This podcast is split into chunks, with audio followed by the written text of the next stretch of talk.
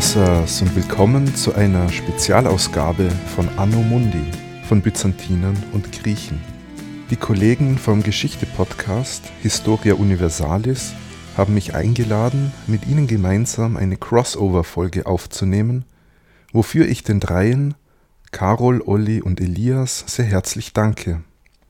Ich erzähle in dieser Folge etwas über die Geschichte des Kaiserreichs Trapezunt, einem byzantinischen Separatreich, das nach dem vierten Kreuzzug Anfang des 13. Jahrhunderts entstanden ist.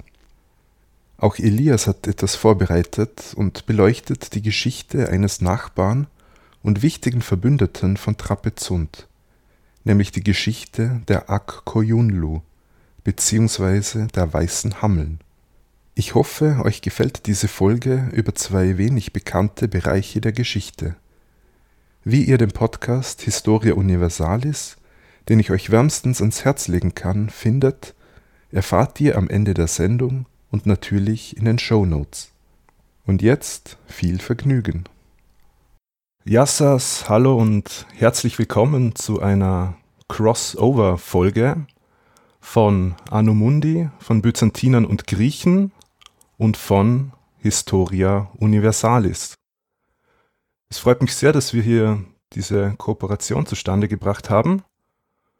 Und ich begrüße in Dresden den Karol. Schamstadiner. Hallo. Hallo. Dann in Köln den Olli. Moin. Servus. Und last but not least den Elias in Saarbrücken. Herr Krüzi. Und nun müssen wir aber noch kurz eine Rückblende machen und fragen uns natürlich, wem gehört diese wunderbare Stimme, die euch jetzt hier gerade begrüßt. Das ist Günther aus Wien. Genau, hallo. Hi. Wie ist das bei euch so üblich? Ihr macht ja meistens noch einen kurzen Rückblick auf eure letzte Folge. Wollt ihr das hier auch machen an dieser Stelle? Können wir sehr gerne tun. Also wir hatten ja, das hier eine Jetzt wird es schwierig. Wir müssen ein bisschen. Wir müssen flunkern. Ja, wir wissen gar nicht, was die letzte Folge war. Wir haben in einer Bestimmt Plauderstunde über sehr Interessantes gesprochen. genau. Es war, es war super. Ja, vielleicht, vielleicht, vielleicht sind es ähm, Verschwörungsmythen oder irgend so ein Quatsch. Aber es, es, es scheint ja gerade irgendwie Top-Trend und aktuell zu sein. Keine Ahnung. Keine Ahnung. Oder wir haben, machen eine Verschwörungstheorie darüber, was wird, egal. Und davor die thematische Folge, die kennen wir in dem Sinne nur ich oder die, die bei Ralf reingehört haben, weil das ist dann unsere Folge über die Xiong Nu, die bei uns zu dem Zeitpunkt noch gar nicht online ist, sondern nur bei Ralf online ist. Und ja. ein Hackmack. Ein Hackmack. So kompliziert. ja. Ja. Alles etwas kompliziert. Gibt es ein, ein spezielles Wort, im Wienerischen für Heckmeck? Da ich kein gebürtiger Ach. Wiener bin. Mann. Okay, und im, im wie sieht es im Österreichischen aus? Mir fällt spontan keins ein. Okay. Gut. Äh, Kaiserschmarrn. Kaiserschmarrn. Apropos Kaiser, mm. das wäre die perfekte Überleitung. Oder zumindest die, die ich gerade greifen kann. Weil wir haben heute, ja, wie äh, Günther sagte, eine Crossover-Folge geplant. Crossover zwischen zwei verschiedenen Themen, die sich nicht unbedingt, äh, die äh, eng miteinander ver verbunden sind, aber einen, einen Berührungspunkt haben. Und über den Kaiser oder über verschiedene Kaiser wird uns Günther heute berichten. Ich hingegen lande dann doch eher wieder in meinem thematischen Bereich im Nahen Osten. Ha. Ja, wen wundert das? Ja. ja. Also genau für die heutige Folge habe ich ein Thema ausgesucht, das einerseits etwas mit meinem Spezialgebiet zu tun hat, nämlich mit der byzantinischen Geschichte, und andererseits aber auch an Themenfelder anschließt, bei denen Elias der Experte ist. Und wir werden auch einige Querverbindungen ziehen können zu früheren ja. Folgen von euch. Aber bevor wir in das eigentliche Thema einsteigen, müssen wir ein paar grundlegende Dinge klären. Was würdet ihr antworten, wenn man euch fragt, was das Byzantinische Reich ist? Äh, ein, ein, ein Herrschaftsgebiet, ein ziemlich, äh, äh doch verhältnismäßig großes und äh, ich weiß jetzt gar nicht der Zeitraum und es war nicht allzu kurz. Und es war sehr umtriebig. Also ich glaube, es gab ja da ständig irgendwie ein, ein Ich bin, nein, ich bin, nein, du, nein, ich, nein, so, oder? ja, ich genau. würde sagen, die östliche Teil des Römischen Reichs nach der Trennung. Ja, das ist schon mal ein sehr guter Punkt. Ah oh ja, danke, mhm. Olli. Äh, und was Karol gesagt hat, stimmt auch. Also es gibt drei beziehungsweise vier wichtige Punkte, die man über das Byzantinische Reich ähm, wissen sollte. Der erste Punkt ist das, was ähm, Olli gesagt hat. Das Byzantinische Reich war eine unmittelbare Fortsetzung des Römischen Reiches. Es umfasste aber nur noch den Osten des Römischen Reiches, nachdem das Weströmische Reich aufgehört hat zu existieren und sich im Westen germanisch dominierte Königreiche etabliert hatten. An der Spitze des byzantinischen Staates stand der Kaiser, der sich selbst als römischer Kaiser sah und sich auf eine Tradition bis zurück zu Augustus berufen konnte. Mhm. Und auch die byzantinische Bevölkerung nannte sich selbst Römer und nicht Byzantiner, denn der Begriff Byzantiner oder byzantinisch wurde erst in der Neuzeit geprägt, um das mittelalterliche römische Reich vom antiken römischen Reich unterscheiden zu können. Mhm. Weißt du, wann der Begriff ungefähr eingeführt worden ist? Weil ich hab, ich meine, ich kenne die Bezeichnungsprobleme ja, aber äh, also in der Forschung kenne ich es jetzt eigentlich seit dem ja fast 18. Jahrhundert, dass es halt das Byzantinische Reich war.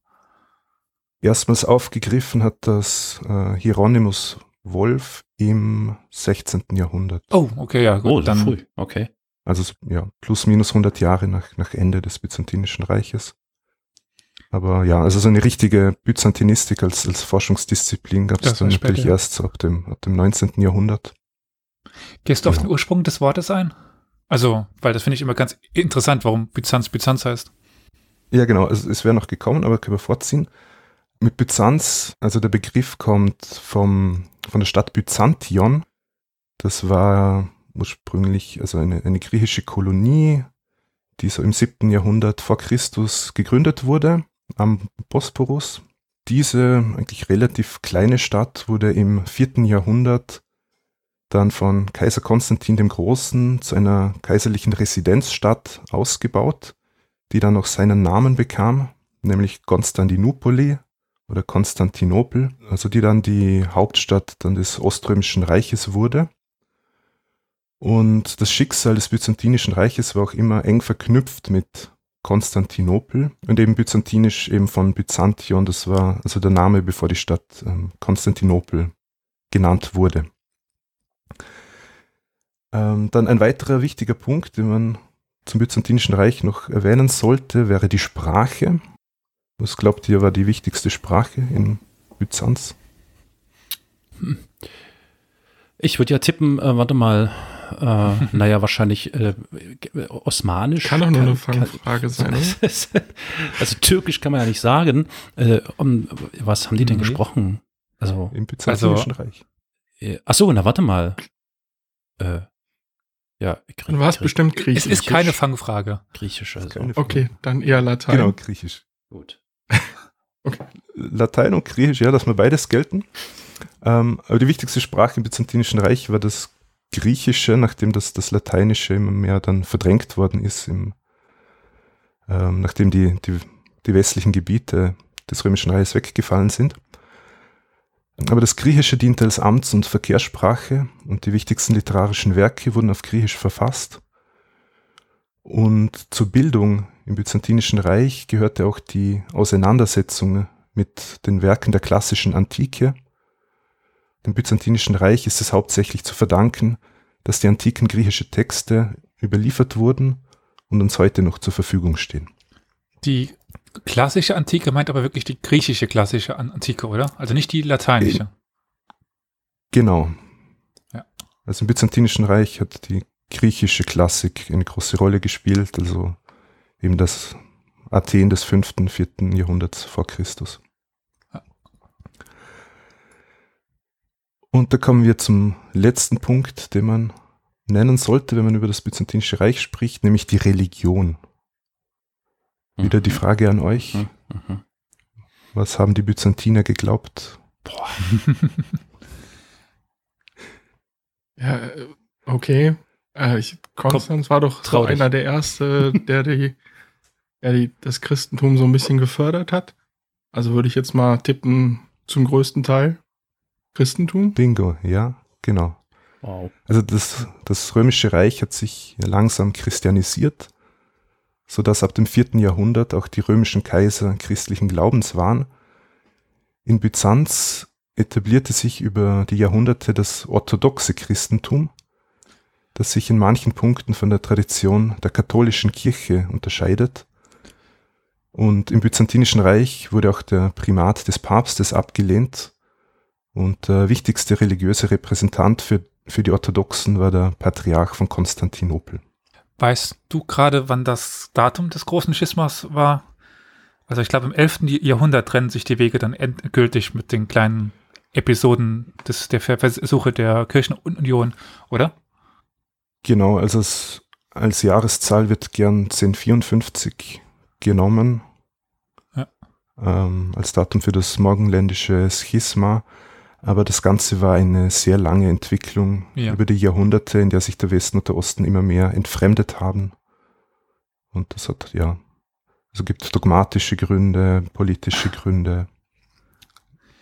Wisst ihr, was die Patriarchen sind oder waren, Olli Karol? So als Kirchenfunktion? Nun, äh, ich würde es in der heutigen Definition noch ungefähr bezeichnen können, aber vielleicht wäre es ganz gut, wenn wir den da draußen und natürlich auch uns Ahnungslosen, also Olli und mir, ähm, vielleicht nochmal kurz äh, was schildern. Was sind sie denn heute? Was? Für dich. Was, was sind sie denn heute für, für dich? Also, äh, so groß ist der Unterschied das gar nicht. Ja, das weiß ich gar nicht. Okay, gut, dann, dann sind das im Prinzip die, äh, äh, wie, wie, wie bezeichne ich es am besten? Ja, ähm, die die äh, Vorsteher, die äh, obersten Herren, ähm, die die Schicksale lenken. Sehr breit gefasst. Also und unterbreche mich, äh, Günther, wenn ich äh, Stuss erzähle, aber es gibt seit jeher, also seit Beginn des Christen oder der Kirche, der Kirche gibt es ein paar Patriarchen, also die dann nochmal über den Erzbischöfen stehen. Patriarch von Alexandria, Jerusalem, Antiochia, Konstantinopel, Rom. Das und sind die fünf. Später gibt's ja genau, später gibt's dann noch den halt von äh, Moskau, also Kiew, Moskau. Und das waren so die wichtigsten weil auch die weil heilige Orte und aus dem Patriarchen von, von Rom ist der Papst geworden. Aber die anderen, also der von Alexandria existiert noch, das ist der von den Kopten. Konstantinopel ist von den Orthodoxen. Jerusalem existiert auch noch, untersteht aber, untersteht er, ich weiß es gerade gar nicht, da bin ich jetzt auf. Äh also es hat, genau, es hat sich im, in der Spätantike die sogenannte Pentarchie herausgebildet. Das heißt quasi fünf wichtige Kirchenführer, die eigentlich gleichberechtigt waren. Das waren eben die fünf, die, die du, Elias, gerade genannt hast. Ähm, und aus verschiedenen Gründen haben sich dann eben die zwei mächtigsten herausgebildet. Das war eben der, der Patriarch, der Bischof von Rom, dem quasi der gesamte Westen des ähm, damals unter ehemaligen römischen Reiches unterstanden hat. Und der andere Mächtige wurde der Patriarch von Konstantinopel und seine Macht beruht halt darauf, dass er am, am Sitz des Kaisers war. Die anderen drei Patriarchate haben dann relativ bald, dann ab dem 7. Jahrhundert, dann großen Einfluss verloren, weil sie dann unter muslimische Kontrolle gekommen sind. Heutzutage ist es ein bisschen komplizierter, weil zum Beispiel in Jerusalem gibt es mehrere Patriarch also Patriarchen, einen, einen griechisch-orthodoxen, es gibt den lateinischen Patriarchen, also den katholischen. Ähm, ich glaube auch in Alexandria gibt es dann mehrere von den verschiedenen Konfessionen, da hat dann jeder ja. wieder seine eigenen. Aber ursprünglich gab es eben diese fünf. Genau. Und ja, Rom, Konstantinopel die wichtigsten und die haben sich dann eben im Laufe der Zeit um, ähm, sich immer mehr auseinanderentwickelt, bis es dann wirklich zu einer ähm, Spaltung der Kirche gekommen ist. Aber ja, man kann beim Patriarchen von Konstantinopel auch sagen, der, der Bischof von, von Konstantinopel. Und das war einfach der, der wichtigste Kirchenmann im Byzantinischen Reich. So, Ich glaube, jetzt haben wir einige grundlegende Dinge geklärt und ich würde jetzt gern in das 11. Jahrhundert springen. Das Byzantinische Reich umfasste damals geografisch einerseits den Balkan, also Südosteuropa inklusive der Ägäisinseln, andererseits Kleinasien, also in etwa die heutige Republik Türkei. Dazu kommen noch Zypern und Gebiete in Süditalien. Sehr einschneidend für die byzantinische Geschichte war ein Ereignis im Jahr 1071, ha. nämlich die Schlacht bei Manzikert. Die wird für Manzikert, mich immer viel so leicht Entschuldigung, dass ich dich unterbreche. Ich finde, diese Schlacht wird so gerne ver vergessen, wenn es um wichtige Schlachten geht in der Weltgeschichte. Ha. Weil es, man könnte es jetzt fast als Gründungsmythos der modernen Türkei bezeichnen. Also, ja, da ist was dran. Und diese Schlacht ist eben sehr einschneidend auch für die byzantinische Geschichte. Hm. Also Manzikert liegt im Osten der heutigen Türkei und dort verloren die Byzantiner eine entscheidende Schlacht gegen Angreifer, die aus dem Osten kamen. Wer könnte das gewesen sein? Möchte ja leider schon ein bisschen vorgegriffen, tut mir leid. Sind bei euch schon. Ja, die, die Osmanen, nicht? Öfter aufgetaucht. Da bist naja, Osmanen sind keine Ethnien. Äh, okay, es ist keine Ethnien. Ja, Zu früh für die Osmanen. Na, hier die anderen. Äh. Also es stimmt schon. Was waren denn die, Os ja, die Osmanen? Ja. Also als, als, als Ethnie? Ja, was? Als Ethnie? Das werden wir noch abgefragt. Ui. Alter, das ist ich wirklich ich kalter Schweiß auf meiner Stirn, Leute. Ähm. Dann, äh, warte, Türken. Also. Was, aber das, ja, aber okay, aber Türken, ist das denn schon eine Begrifflichkeit, die man so verwenden kann zu der damaligen, also nee, oder? Das ist ja anhand der Sprachgruppe auch festgemacht, aber wenn es die Dynastie ist, dann sind es die Seldschuken. Ja, also, das. Das meintest du? Ich glaube schon. Genau, ja. Also, es waren die Seldschuken und ihrem Sultan Alp Arslan. Die byzantinischen Truppen wurden, wie erwähnt, bei Manzikert besiegt und der damalige byzantinische Kaiser Romanos Diogenes geriet in seldschukische Gefangenschaft. Die Seldschuken eroberten in weiterer Folge weite Teile Kleinasiens und dort entstand das Sultanat der Rum-Seldschuken. Und Rum bedeutet übrigens nichts anderes als Römer und damit waren die Byzantiner gemeint. Nicht Rum, also wie das Getränk. eh, schon klar. Schade. Für das Byzantinische Reich bedeutete der Verlust des Großteils Kleinasiens, das bis dahin Kernland der Byzantiner war, der wirtschaftliche Zusammenbruch. Byzanz war nun so geschwächt, dass es aus eigener Kraft nicht mehr die Gebiete zurückerobern konnte, und so wandte man sich an den Westen, um Unterstützung gegen die Seldschuken zu erbitten. Was glaubt ihr war die Folge dieses Hilferufs an den Westen? Ganz schön viel Scheiße, wenn man die, die Geschichte sich anschaut. Der erste Kreuzzug. Sehr, sehr naheliegendes. Bitte? Der erste Kreuzzug wurde Kreuzzug, damit. genau. Das richtig. ist wirklich wie im Geschichts- oder wie so alle so. Der erste Kreuzzug, ganz vorsichtig. so. Ich frage eh nur naheliegende. Ja, Dinge, okay, danke. Das ist sehr freundlich, danke. Ja, also die, die Details des Kreuzzugs müssen wir aus Zeitgründen übergehen, aber so viel sei gesagt, mit der Unterstützung der Kreuzfahrer gelang den Byzantinern eine teilweise Rückeroberung Kleinasiens, allerdings nicht aller verloren gegangener Gebiete, sondern hauptsächlich der Küstengebiete, ähm, die wieder unter byzantinische Kontrolle kamen. Es folgten zwei weitere Kreuzzüge, die das Heilige Land zum Ziel hatten – doch wirklich folgenschwer für die byzantinische Geschichte war der vierte Kreuzzug. ja. Es war um das Jahr 1200 ein neuer Kreuzzug geplant, der auf dem Seeweg ins Heilige Land bzw. nach Ägypten führen sollte. Bei diesen Kreuzfahren handelte es sich um französische Ritter, während die Schiffe für die Überfahrt Venedig zur Verfügung stellen sollte. Venedig war zu diesem Zeitpunkt bereits eine große Handelsmacht im Mittelmeerraum. Es trafen aber weit weniger Kreuzfahrer in Venedig ein als ursprünglich geplant, und sie konnten nicht die verabredete Summe aufbringen, die Venedig für seine Dienste in Rechnung stellte. Denn die Venezianer wollten ja an dem Unternehmen etwas verdienen. Schlussendlich einigte man sich darauf, dass die Kreuzfahrer mit den Venezianern gemeinsam andere Ziele im Mittelmeer angreifen, um durch die zu erwartende Beute die finanzielle Schuld zu begleichen. Das erste Ziel war die Stadt Zara an der dalmatinischen Küste, das heutige Sadar in Kroatien. Und dann kam die Idee auf, man könne sich ja auch gegen die wohlhabende Großstadt Konstantinopel wenden.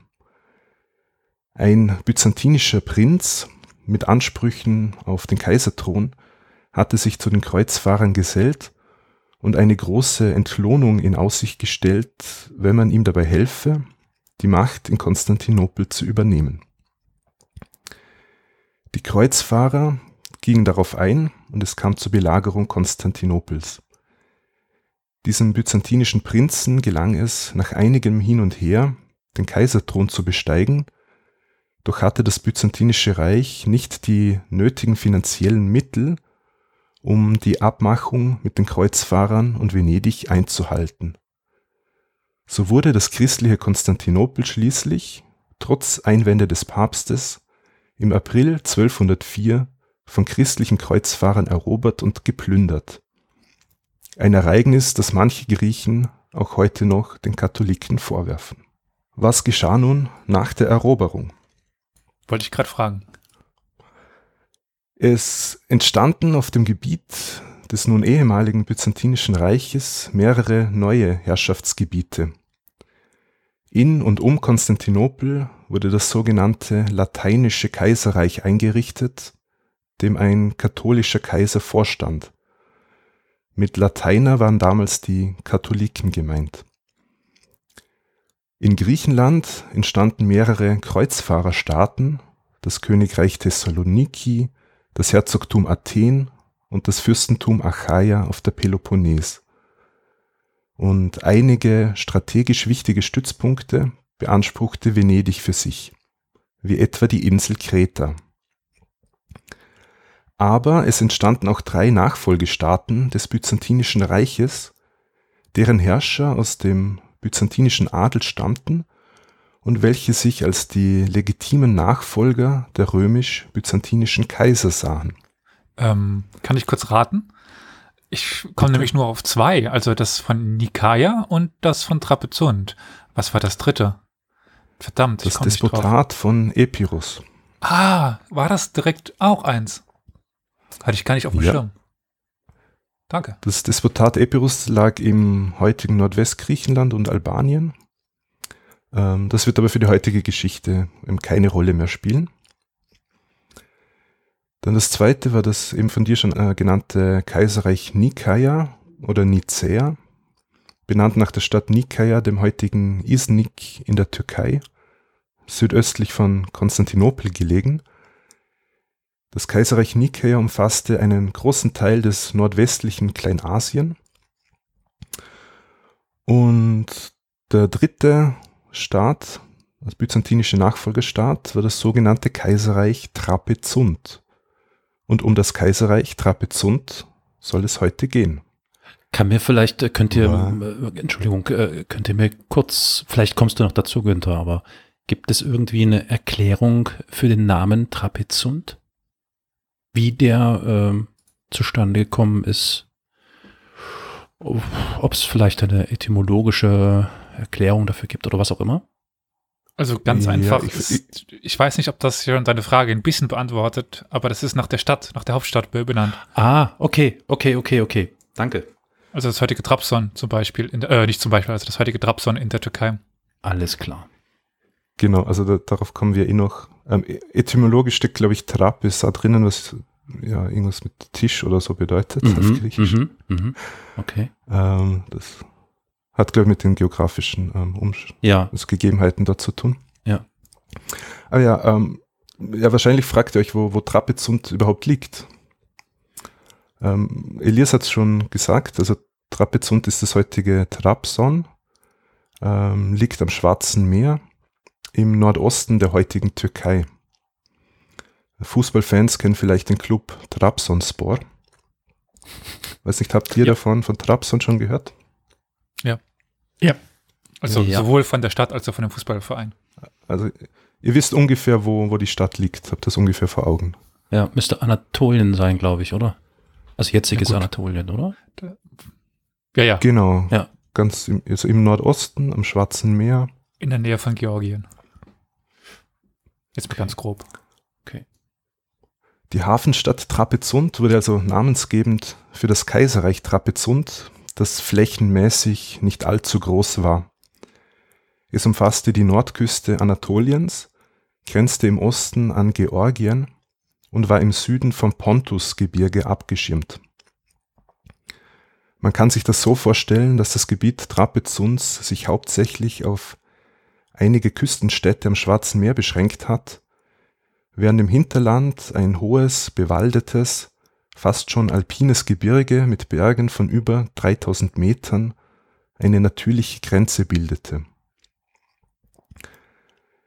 Trapezunt war relativ weit von Konstantinopel, der ehemaligen byzantinischen Hauptstadt, entfernt und war durch das Herrschaftsgebiet der Rumseldschuken und dem Reich von Nikaia auch räumlich getrennt.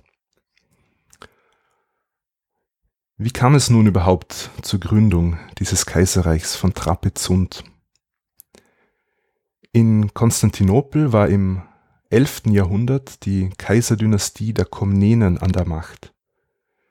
Zwei Enkel des letzten Komnenenkaisers, der 1185 in Konstantinopel hingerichtet worden war, gelangten in die Gegend von Trapezunt. Diese beiden Brüder waren noch relativ jung, so Anfang 20, und sie hießen Alexios und David Komnenos. Sie hatten wahrscheinlich eine georgische Mutter und durch diese familiäre Verbindung konnten sie sich die Unterstützung Georgiens sichern. Dort war zu jenem Zeitpunkt Königin Tamar an der Macht, die wahrscheinlich die Tante dieser beiden Brüder war. Mit georgischer Unterstützung brachten sie das Gebiet um Trapezunt unter ihre Kontrolle und begründeten fernab von Konstantinopel einen eigenständigen, orthodox und griechisch dominierten Herrschaftsbereich. Der ältere der beiden Brüder, Alexios rief sich zum Herrscher aus. Er residierte in der Stadt Trapezunt und beanspruchte den Titel eines römischen Kaisers für sich. Wie wir ja wissen, haben sich die byzantinischen Kaiser immer als römische Kaiser bezeichnet. Und Alexios konnte seinen Herrschaftsanspruch durchaus gut argumentieren. Er stammte ja aus der ehemaligen Kaiserdynastie der Komnenen und fortan nannten sich die Komnenenherrscher in Trapezunt sogar Großkomnenen. Der jüngere Bruder von Alexios, David, kümmerte sich um militärische Angelegenheiten. Denn das Kaiserreich Trapezunt war von Anfang an in militärische Konflikte verwickelt und militärische Auseinandersetzungen werden die gesamte Geschichte von Trapezunt prägen. Einerseits musste man sich gegen Angriffe der Rumseldschuken wehren. Das gelang halbwegs, doch man wurde den Seldschuken gegenüber tributpflichtig. Der andere Konkurrent, gegen den man sich behaupten musste, war das Kaiserreich Nikaia, das sich ebenfalls wie Trapezunt als legitimer Nachfolger des Byzantinischen Reiches sah und mit dem man nicht nur ideologisch im Anspruch auf den römisch-byzantinischen Kaiserthron, sondern auch militärisch konkurrierte. Und zum Kaiserreich Trapezunt gehörte übrigens anfänglich auch noch ein Gebiet jenseits des Schwarzen Meeres, nämlich die Südküste der Halbinsel Krim, die ein Teil des Byzantinischen Reiches war und eben nach dem vierten Kreuzzug an, an Trapezunt fiel Allerdings war die Bindung schwach und die Kontrolle über die Südküste der Krim ging relativ bald verloren. Die politische Großwetterlage in der Region änderte sich erneut zur Mitte des 13. Jahrhunderts. Wisst ihr, wer da in Kleinasien auftauchte? Ich sag nischt. Ich sag nischt. Ich weiß es nicht. Gerade keine Idee. Tja. Äh, Elias, du weißt es aber. 13. Jahrhundert. Elias. Ja? Ja? Was? Schon was? oft Hier? bei euch Na, aufgetaucht. Weißt du? Ja, ja, ich weiß. Ja, ja, äh, Mitte 13. Jahrhundert sind immer die Mongolen. Da Ach, hier, der Typ. Der Nicht typ. der Typ, aber. Na, ja. Ah, ja, die Typen. genau. Ja, das war ja einfach. Ja, genau. Also die Mongolen tauchten auf, stießen nach, auch nach Anatolien vor und Trapezund kämpfte an der Seite der Rumseldschuken in der Schlacht von Kösedag im Jahr 1243 gegen die Mongolen. Allerdings siegten die Mongolen und das Sultanat der Rumseldschuken löste sich in der Folgezeit langsam auf. Das Kaiserreich Trapezund blieb aber bestehen und profitierte sogar weil es ehemals seldschukische Gebiete sich einverleiben konnte. Doch musste man in Trapezund die Mongolen als neue Oberherren anerkennen und Tribut zahlen. Bewegung kam auch in die Beziehung zum anderen byzantinischen Nachfolgestaat, dem Kaiserreich Nikaia. Dem Reich von Nikaia gelang im Jahr 1261 die Rückeroberung Konstantinopels.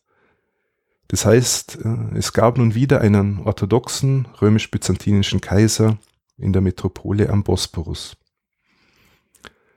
Jetzt passte es den Kaisern in Konstantinopel natürlich nicht, dass da in einer entfernten Schwarzmeerprovinz sich noch jemand anderer als römischer Kaiser titulierte. Das denke ich ja.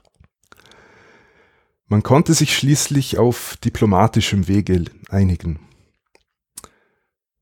1282 verzichtete Kaiser Johannes von Trapezunt auf seinen Anspruch auf den römischen Kaiserthron.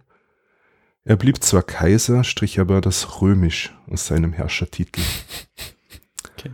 Als Gegenleistung erhielt er eine Prinzessin aus Konstantinopel namens Eudokia zur Ehefrau. Ernsthaft, das ist ja wie ein Märchen, das ist ja Wahnsinn. das ist aber so ideologisch ja. wichtig, weil theoretisch darf es eben, also das, das, Problem ist ja schon, dass es eigentlich zwei Kaiser gibt, also West und ja. Ost. Also es ja. war ja am Anfang schon ein Problem, dass es den Heiligen, also den Kaiser vom Heiligen Römischen Reich gab. Das wurde dann irgendwie äh, mehr oder ja, weniger. Das hat den Byzantinern auch nicht gepasst. Genau. Hm. Und dann hm. jetzt noch ein anderer, der da hm. rumläuft. Also äh, das geht gar nicht. Ja. Weil eigentlich kann es nur einen Kaiser geben. Aber ich, es kann einen Kaiser der Römer geben. Also den ja. Kaisertitel ja. hat er behalten. Ja. Genau. Aber also nicht mehr der Römer, sondern ja, Grüße ja, an Herrn Beckenbauer. Kaiser des ganzen Ostens und Iberiens. okay. Ja, aber das ist eben wichtig, also dass sich Konstantinopel und Trapezunt hier verständigt haben. Denn aus den beiden Konkurrenten um den römisch-byzantinischen Kaiserthron wurde somit ähm, wurden Verwandte und Verbündete. Wir haben ja vorhin schon die, die Mongolen erwähnt. Ähm, diese haben das Kalifat von Bagdad erobert und sie haben den Mittleren Osten, Mesopotamien, den Kaukasus und Teile Anatoliens unter ihre Kontrolle gebracht. Und in diesem Gebiet wurde das Reich der Ilchane begründet, deren Oberhoheit Trapezunt anerkennen musste. Und das neue politische Zentrum der mongolischen Ilchane wurde die Stadt Tabriz in Persien. Die sogenannte Pax Mongolica ermöglichte ein relativ sicheres Reisen im mongolisch kontrollierten Gebiet bis hin nach Fernost und das hatte positive wirtschaftliche Auswirkungen für Trapezund, das nun quasi am westlichen Ende der Seidenstraße lag. Trapezund wurde ein wichtiger Umschlagsplatz für den Handel zwischen dem Schwarzen Meer und dem mongolischen Reich der Ilchane und darüber hinaus bis Zentralasien und in den fernen Osten und die Stadt profitierte stark von den auf die Waren erhobenen Handelssteuern. Durch die neue Lage wurde die Hafenstadt Trapezund auch interessant für zwei europäische Handelsmächte, die den Seehandel im Mittelmeer und im Schwarzen Meer dominierten, nämlich für die beiden italienischen Seerepubliken Genua und Venedig, denen es erlaubt wurde, in Trapezund Handelsniederlassungen zu gründen.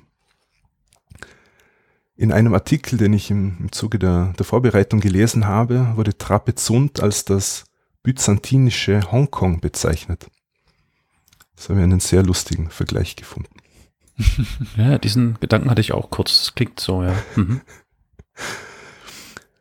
Auch tauchten nun immer mehr diplomatische Gesandtschaften und christliche Missionare in Trapezunt auf, die auf dem Weg zu den Mongolen waren. Durch die rege Frequentierung durch Reisende verwundert es auch nicht, dass Trapezunt in vielen zeitgenössischen Reiseberichten auftaucht. Auch ein berühmter Fernostreisender, den ihr auf jeden Fall kennt, kam durch diese Stadt. Ach, das ist jetzt Wer wieder eine Frage. Marco. Ach. Ah, der Marco. Ja, der Polo, der Polospieler. Ja, VW. Genau. Marco Polo kam auch durch Trapitzen. Und ja, also eben wie gesagt, ganz viele Gesandtschaften, ähm, christliche Mönche aus dem Westen, die eben versucht haben, in, bei den Mongolen ähm, zu missionieren. Aber in Trapezunt wurde nicht nur Handel getrieben, ähm, die Gegend eignete sich auch für die Landwirtschaft. So baute man etwa Wein und Oliven an, es wurde Honig produziert und Viehzucht betrieben. Knapp war allerdings das Getreide, das wächst nicht so gut in dieser gebirgigen Gegend und musste importiert werden. Aber trotz des wirtschaftlichen Aufschwungs darf man sich Trapezunt nicht als eine Riesenmetropole vorstellen. Für die Mitte des 14. Jahrhunderts wird eine Einwohnerzahl von circa 5000 Personen angenommen, davon etwa drei Viertel Griechen, der Rest waren Armenier, Juden und Angehörige anderer Minderheiten. In Trapezunt gab es natürlich auch einen Kaiserhof, an dem man die Administration und die Zeremonien des Kaiserhofs in Konstantinopel imitierte. Es herrschte immer ein Mitglied der Dynastie der Großkomnenen. Dreimal schafften es auch Frauen, die Herrschaft zu übernehmen, aber immer nur für circa ein bis zwei Jahre. Zwei von ihnen wurden abgesetzt und die dritte wurde umgebracht. Aber das ist jetzt, äh, das klingt jetzt so ein bisschen wie so eine, wie so eine Fußnote. Ist das nicht schon eine, also, ich meine, du hast es ja erwähnt, aber ist das nicht schon ein erstaunliches Ding, dass da auch Frauen die Macht übernommen haben und sogar ein bis zwei Jahre gehalten haben? Mm, es gab, das gab es im Byzantinischen Reich doch immer wieder einmal. Okay. Hm. Aber es war eben, es war immer nur eine Ausnahme. Ja. Äh, oft war es halt, weiß ich, zum Beispiel die Mutter, die für ihren ja. minderjährigen Sohn ja. die, die Regentschaft übernommen hat oder solche Konstel Konstellationen. Ja. Also es blieb die Ausnahme, aber es, es war möglich. Okay, okay. Es ist ja auch immer wichtig zu unterscheiden, dann in dem Fall, ob sie Königin aus eigener Macht war oder ob sie Regentin war. Das ist also ja. Hm. Regentinnen gibt es auch in Europa relativ, relativ häufig, ja. wenn dann für minderjährige Söhne die Mutter herrscht, weil der Vater halt verstorben ist. Ja. Also das ist jetzt nicht so selten. Hm, verstehe. Genau, ja. Ja, und auch im Bereich der Bildung wollte man in Trapezunt, der Metropole am Bosporus, in nichts nachstehen. Es wurden Bibliotheken und Klöster eingerichtet und literarische Werke niedergeschrieben.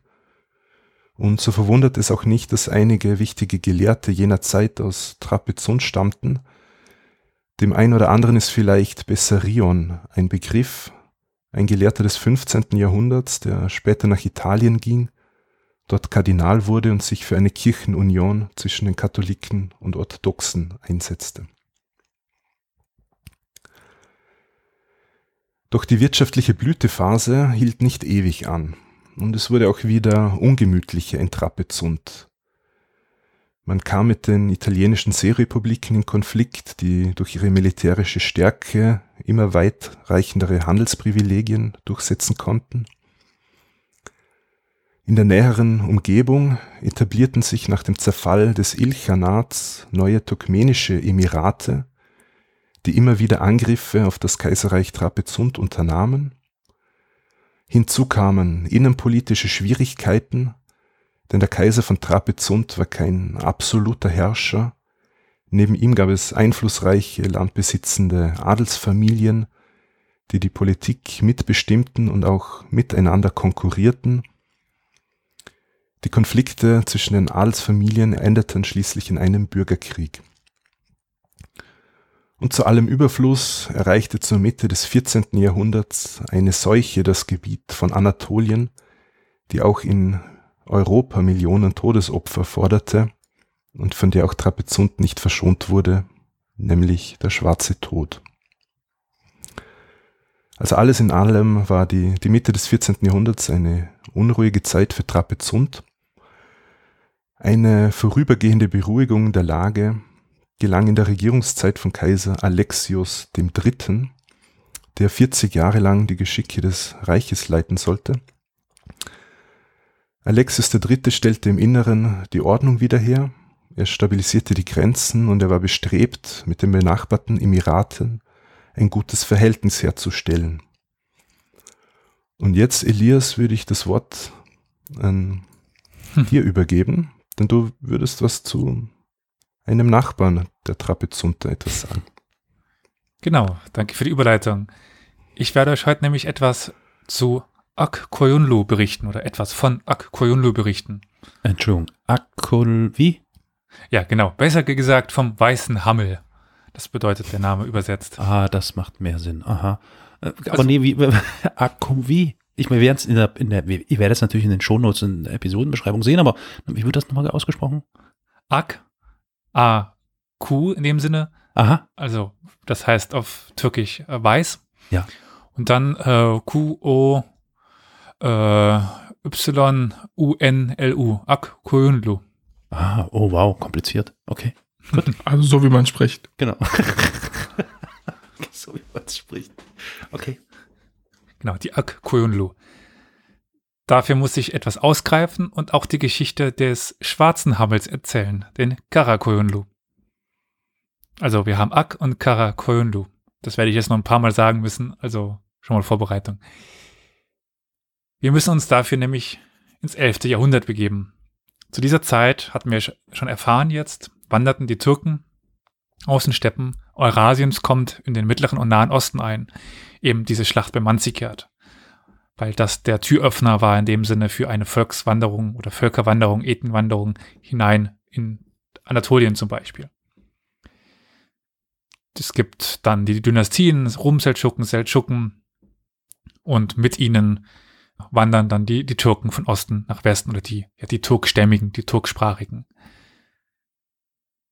Hm. Ab dem 14. Jahrhundert gibt es aber auch wieder eine Rückwanderung von West nach Ost. Also bis ins 14. oder 13. Jahrhundert wandern die Türken von Ost nach West und nun wieder zurück. Nicht alle, aber es gibt es eben fest zuzustellen. Von Anatolien dann in Richtung des iranischen Hochlandes. Denn Dort berichteten die Sagen, habe es einst ein mächtiges und glanzvolles Reich gegeben. Von dem haben wir schon etwas erfahren heute, von dem Seldschukenreich. Also das war zu der Zeit ja schon Geschichte, aber die Sagen erzählen halt, dass es das zu dieser Zeit gab. Und an dieses Reich wollte man anknüpfen und wieder mächtig werden, ein großes Reich gründen, Frieden bringen, Wohlstand bringen, also an das Reich der Seldschuken anknüpfen. Die ersten, die für uns greifbar sind und sich auf den Weg machen, war die Föderation des Schwarzen Hammels, die Karakoyunlu. Und ihnen sollten eigentlich fast zeitgleich die Akkoyunlu folgen. Die dritten waren dann die Kisilbash. Über die haben wir schon etwas erfahren in einer Plauderstunde mit ähm, Susan Sare über stimmt, den Iran. Stimmt, ja. Aber schauen wir mal die, uns die Anfänge dieser beiden Föderationen an. Wir treffen hier dann auf ein sehr, auf das gleiche Problem, weil wir wissen nichts über die Anfänge. Sie sind uns unbekannt. Wir wissen nicht, wo, woher sie genau kommen, was sie waren. Sie werden erst mit der Zeit ein bisschen greifbarer, aber dann sind sie schon das, was sie für uns dann später sind, nämlich die Föderation. Und ja, was ist eine Föderation? Es ist ein Zusammenschluss mehrerer Stämme. Und das waren beide.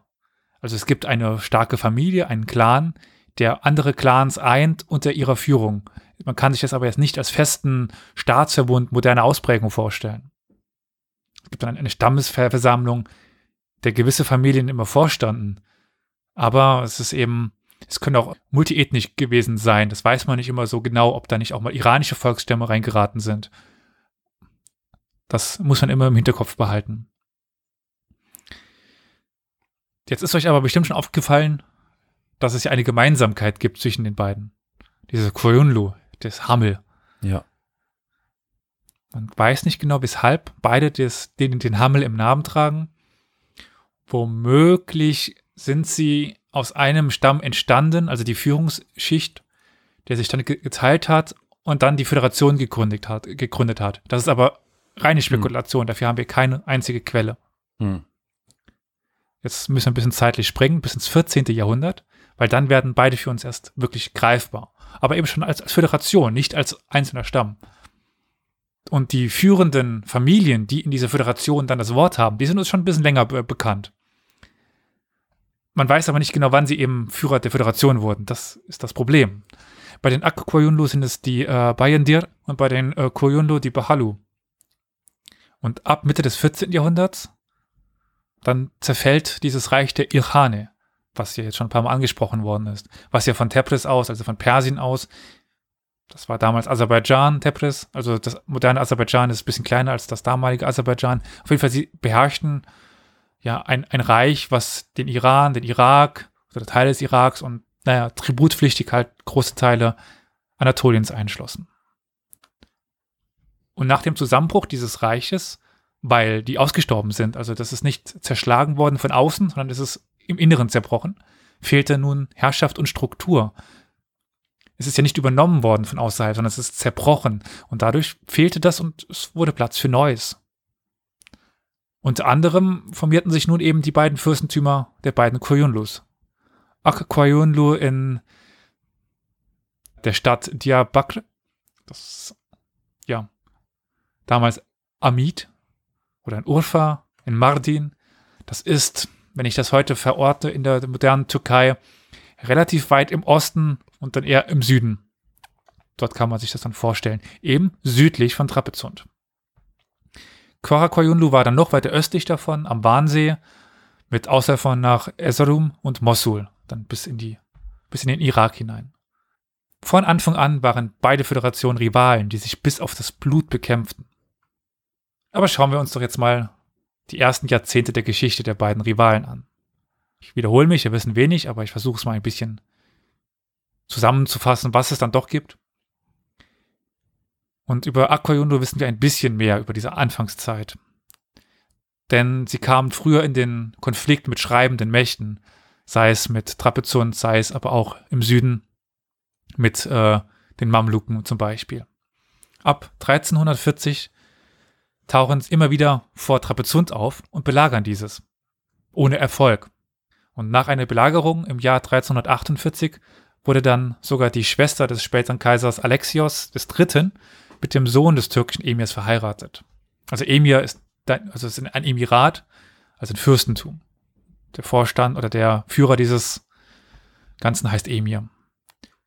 Und dieses Modell, dass der Emir eine Frau aus Trapezunt bekommt, das sollte auf der einen Seite die nächsten Jahrhunderte fast, also Jahr, Jahrzehnte die Geschichte bestimmen und auch für Ruhe sorgen. Oder größtenteils Ruhe. Und die Folgengenerationen werden es immer wiederholen, immer wieder wiederholen. Es wurde Tradition, dass ein Akoyunlu-Fürst eine trapezuntische Prinzessin heiratet. Und möglicherweise war dies auch der Grund, warum Trapezunt über den Fall von Konstantinopel hinaus existieren konnte. Usun Hassan, der in der zweiten Hälfte des 15. Jahrhunderts über die Akoyunlu herrschte, hatte sich mehrfach bei den Osmanen für Trapezunt eingesetzt. Aber das ist ja schon 15. Jahrhundert, kehren wir erstmal ins 14. zurück. Mit dem Kind aus der trapezuntisch-turkmenischen Ehe beginnt eigentlich auch erst die richtige Geschichte der Aquayonlu. Kara Yoluk Osman Bek, was übersetzt ungefähr der schwarze Blutegel heißt. Finde ich einen sehr guten Namen. Also wer so heißen will, Gott, ja, hm, jedem überlassen. Und er beruft seine, oder er bezieht seine Herkunft noch bis auf Ogus Hahn. Das war, ja, ist ein mythologischer mystischer irgendwie ähm, Führungsgestalt aus der Frühzeit der Türken, der die Türken in den Westen führte. Das war aber wahrscheinlich eher nur zur Herrschaftslegitimation und nicht wirklich. Dass Karayuluk Osman auch eine Trapezunter-Prinzessin heiratet, wundert jetzt nicht besonders. Und hauptsächlich versuchte er sich daran, sein Stammland, also die Region um Diyarbakr, in, feste, in eine feste Herrschaft zu verwandeln man muss sich diese Zeit schon noch so vorstellen, dass es noch weiter nomadische Traditionen gab. Also das ist jetzt kein Fürstentum europäischer Prägung, dass es feste Strukturen gab, jetzt nicht gerade Grenzen, aber Zugehörigkeiten und ähnliches. Also das war immer noch relativ lose. Und er versuchte nun, das Ganze etwas in Form zu bringen, wenn man das jetzt so salopp sagen kann. Mhm. Die Karakoyunlu, also die schwarzen Hameln wiederum, waren von Kara Muhammad begründet worden. Und jetzt wird es mit den Namen noch ein bisschen verwirrender, weil wir haben jetzt noch einen Sohn von Kara Muhammad. Das ist Kara Yusuf. Der wurde sein Nachfolger und er lag im ständigen Streit mit Kara Yoluk Osman. Das sind jetzt die zwei wichtigen erstmal. Kara Yusuf, also der schwarze Josef, hm. und der Blutegel, der Kara Yoluk Osman.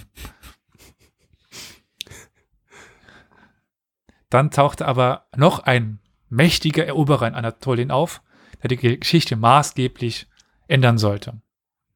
Wir befinden uns ja jetzt am Ende des 14. Jahrhunderts. Jetzt darf ich auch mal fragen, wer tauchte denn am Ende des 14. Jahrhunderts in Anatolien auf? Na, Günther? Na? Ja. genau. ich würde sagen Timur. Ja, genau. Temur, Temur, Tamalan, Timur der Lame, Timur Ileng, wie man ihn richtig, auch immer nennen möchte. Richtig, Günther. Gut gemacht. immer diese Streber. Er kam aus ja, Transoxanien, also das moderne Usbekistan, hatte Persien unterworfen und stieß jetzt auf Anatolien vor, sollte ja auch die Osmanen 1402 bei Ankara besiegen. Aber wir kümmern uns jetzt erstmal um den Konflikt mit den Kara und den Akoyunlu. Die Karakoyunlu weiter im Osten waren die, auf die Temur zuerst stieß. Und die unterwarfen sich dem Eroberer nicht. Das sollten sie dann bereuen, weil sie wurden vernichtend besiegt. Kara Yusuf floh daraufhin zu den Osmanen und später auch nach Syrien, wo er dann aber aufgrund alter Feindschaft mit den Mamluken festgenommen wurde. Also es könnte das Ende für die Kara Koyunlu bedeuten. Akoyunlu hingegen, entweder aufgrund des mahnenden Beispiels der Kara Koyunlu oder um ein neues Bündnis zu finden, unterwarfen sich Temür. Als Lohn für ihre Hilfe oder für seine Hilfe bei einem Feldzug gegen die Osmanen erhielt dann Karayoluk Osman seine Heimatregion als Lehen durch Temür. Also er wurde er eben nochmal durch seinen neuen Herrscher, durch seinen neuen Oberherrn bestätigt. 1405 verstirbt dann aber Temür und die turkmenischen Fürsten werden eigentlich direkt wieder unabhängig, mehr oder weniger. Also die Akoyunlu bleiben noch ein bisschen de facto, äh, de, de jure untertan, aber können eigentlich machen, was sie wollen. In einem Kampf gegen die Karakoyunlu 1435 wurde Karayoluk Osman, also der Herrscher der Akoyunlu, tödlich verwundet und verstarb im dann doch sehr hohen Alter von 80 Jahren. Iskender Bek, der Emir der Karakoyunlu, also jetzt wieder der Herrscher der Karakoyunlu, der schwarzen Hammeln, ließ daraufhin dessen Grab öffnen und den Leichnam enthaupten. Den Schädel schickte er nach Kairo, wo er dann öffentlich ausgestellt wurde. Also raue Zeiten damals nicht mal im Grabe sicher. Die Söhne von Karayuluk Osman zerstritten sich in den folgenden Jahren, weshalb die eigentlich kurz vor dem Abgrund stehenden Karakoyunlu nun die vorherrschende Dynastie wurden. Also ganz kurz zusammengefasst hatten wir das Auftauchen von Temür. Die Karakoyunlu werden vernichtend besiegt, können sich irgendwie gerade so halten und dann erst nach dem Tod von Temür wieder etablieren. Und die Aquayunlu, die eigentlich die bessere Position hatten, dadurch, dass sie weiter existiert hatten, weiter herrschen konnten, werden fast außer Kraft gesetzt, aber durch innere Streitigkeiten. Die Karakoyunlu hatten sich nach der Freilassung von Kara Yusuf und dem Tod von Temür in Aserbaidschan wieder etabliert. Also wir hatten ja erfahren, dass Kara Yusuf bei den Mamluken in Syrien in, in Gefangenschaft geraten war. Und er war dort zusammen mit einem Ahmed äh, Jalayir, der der Dynastie der Jalariden entstammte. Und zusammen sind sie in Syrien aus der Gefangenschaft entkommen und zusammen haben sie ihre alten Herrschaften zurückgewonnen. Das ist nämlich ganz wichtig.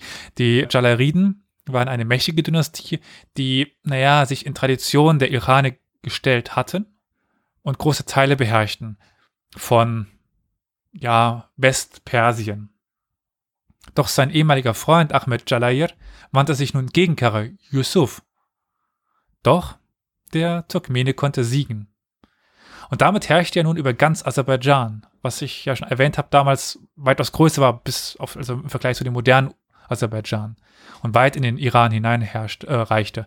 Zum Beispiel das schon erwähnte Tabriz ist eigentlich eine aserbaidschanische Stadt, wenn man die alten Regionsbezeichnungen übernimmt. Der Nachfolger von Kara Yusuf, Iskender Bek, gelang es dann, das Reich zusammenzuhalten. Also ihr könnt jetzt mit modernen Grenzen euch vorstellen, das moderne äh, Aserbaidschan und Teile des ja, westlichen Irans.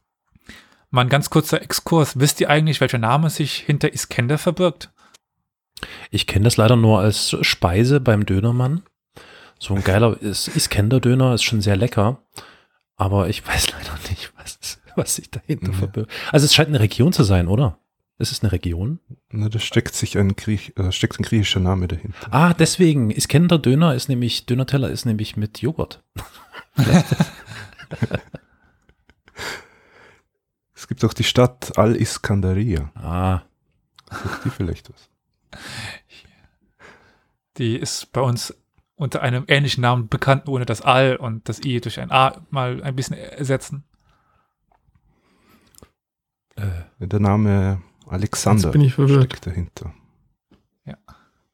Ah, Iskenderia ist Alexander. Iskender ist Alexander. Ah, okay weil das, ich finde das sehr eindrucksvoll, wie Alexander der, der Große in so vielen Kulturen hinter, also da geblieben ist in Erinnerung, in den Namensänderungen allein. Also Iskender ist ein relativ weit verbreiteter Name im, sagen wir mal, islamischen Kulturkreis. Und das ist Alexander. Als Erinnerung an Alexander den Großen. Finde ich immer mhm. interessant, wenn man das sich mal so mhm. vor Augen führt. Mhm. Gut, dann kommen wir aber schon zu Iskenders Nachfolger, Jahan Shah lebten die Karakorum nur ihren Höhepunkt. Aber gleichzeitig begann auch ihr Niedergang. Jahan Shah konnte Teile Georgiens und Mesopotamiens erobern. Sogar Bagdad fiel in seine Hände. Gleichzeitig legte er sich den Titel Sultan zu, also König und nicht mehr Fürst bzw. Emir. Er konnte sogar kurzfristig nach Isfahan und Fars ausgreifen. Die liegen im Herzen Irans. Doch er wollte immer mehr und versuchte daher 1458 auch Herat zu erobern. Das liegt fast schon in, äh, in Ostpersien. Also innerhalb von kürzester Zeit will er ein riesiges Reich er erobern. Und in seinem Rücken brachen dann aber Revolten aus, weshalb Jahan Shah sich zurückziehen musste. Auch als Statthalter eingesetzte Söhne versuchten sich in den verschiedenen Regionen von ihrem Vater abzuspalten. Und auch die Ak Koyunlu erkannten diese Schwäche und begannen nun zum Angriff überzugehen. Und mittendrin der alte Jahan Shah, der der Situation nicht mehr Herr wurde. Möglicherweise war Jahan Shah auch dafür verantwortlich, dass die Shia einen Aufschwung erlebte. Wisst ihr, was die Shia meint? Ich komme jetzt nicht mit Döner und so. Ich weiß es nicht. Keine Ahnung. Shia. Shia, nee. Hat das mit den Ausrichtungen des Islams ja. zu tun, oder? Oh. Hm? Okay. Shiat Ali. Genau, die Partei Alis und den gegenüberstehen die Sunnis. Also das sind die ah, klassischen ja, zwei Richtungen im Islam. Okay. Und welchen Staat verbindet ihr denn, welchen modernen Staat mit den Schia, also mit dem Schiitismus? Wie sagt man das denn auf Deutsch? Ich vergesse immer den, den Begriff. Schiiten, also mit der schiitischen Auslegung. Muss, ja. Ähm, ich muss mal kurz nachdenken. Ähm, wenn ich mich nicht täusche, müsste der Irak schiitisch sein, beispielsweise. Äh, der ist so 50-50. 50-50. Ah, okay, okay. Äh, ein Nachbarland des Irak. Ein hm. Nachbarland des Irak. Ach so, ja. Das, das ja ähnlich heißt. Gut, der Iran. Genau. Der Iran ist Vielen eigentlich. Dank, Günther. der Iran ist eigentlich der, der, der, Schi der schiitische Staat schlechthin. Also. Ah. Im Irak ist es so, ich glaube, ah, ich versuche mich gerade zu erinnern, die Bevölkerungsmehrheit sind die Schiiten mhm. und die Regierung ist sunnitisch. Ja, ja, so irgendwie war das. Genau. Oder andersrum. Ich bin mir gerade nicht 100% sicher. Auf jeden Fall passt das nicht so ganz überein. Ja, okay, auf jeden Fall der ja, Iran. Das, ja. Unter Saddam Hussein haben die Sunniten ja. das Sagen gehabt, obwohl sie in der Minderheit waren. Genau. Okay, okay, sowas. Okay, stimmt's ja doch. Hm. Das war aber nicht immer so, dass die Schiiten die Mehrheit im Iran stellten es gibt eben diesen schleichenden Prozess, der möglicherweise unter den Karakoyunlu beginnt. den Prozess wirklich anstoßen und zur Veränderung bringen dann die Safawiden, von denen wir auch schon dann in der Folge mit äh, Susan gehört haben, die dann ganz offiziell und auch sehr stark zum Schiitisch, zu, zu der schiitischen Ausrichtung übergehen. Aber man könnte schon davon ausgehen, dass äh, Jahan Shah zumindestens, naja, es ermöglichte, dass es diese Bewegung geben konnte. Er selbst war stets Sunni, aber er war sehr offen gegenüber anderen Ausrichtungen und förderte die teilweise. Gut, aber wie schon angedeutet waren es die Akwayunlu, die die innere Schwäche der Karakwayunlu ausnutzten. Hm, ich hatte ja von den Nachfolgeschwierigkeiten nach dem Tod von Karayuluk Osman erzählt, oder diesem Blutegel im Schwarzen.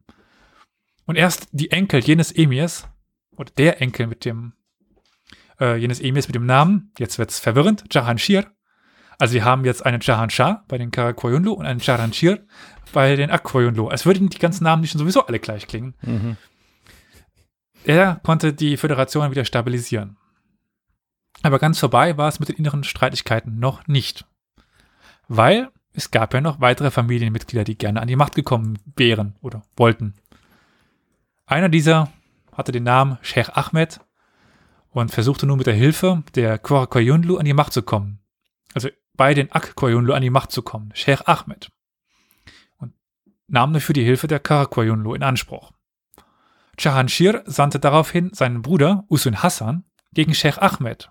Usun Hassan haben wir schon einmal gehört, er wird noch eine Rolle spielen. Und er kam auch siegreich zurück. Doch, man könnte es ahnen, damit fühlte er sich mächtig genug, seinen Bruder herauszufordern. Und als dieser mal kurz abwesend war aus der Hauptstadt, machte sich Usun Hassan 1453 kurzerhand zum Herrscher von Diyarbakir und damit auch von den Ak Koyunlu. Also ein klassischer Staatsstreich, ein Putsch. Und mit Usun Hassan ist auch der Aufstieg der Ak Koyunlu zur orientalischen Großmacht verbunden. Er war ein fähiger Militär, aber auch ein großartiger Staatsmann, der es perfekt verstanden, zwischen den Großmächten hin und her zu lavieren. Also wir werden irgendwann die, äh, die Timuriden noch haben im Osten und im Westen die, die Osmanen und er schaffte es sehr lange dort sich zu etablieren. Und noch immer suchte er die Verbindung zu den Komnenen in Trapezunt und heiratete 1458 Kyra Katharina. Und auch mit den aufsteigenden Safawiden schloss er ein Heiratsbündnis ab, also dieser Dynastie, die bald den Iran einen sollte. Und er konnte auch die aufmüpfige Verwandtschaft besiegen oder zumindest, sagen wir mal, ruhig halten. Militärisch griff er beispielsweise nach Hisan Kaifa und Georgien aus und vergrößerte sein Reich erheblich. Die eroberten Gebiete waren jetzt aber kein, keine machtlosen oder machtleeren Räume. Sie waren ja beansprucht von anderen Mächten, sei es Georgien oder den Mamluken. Aber erstmal blieb der Konflikt aus.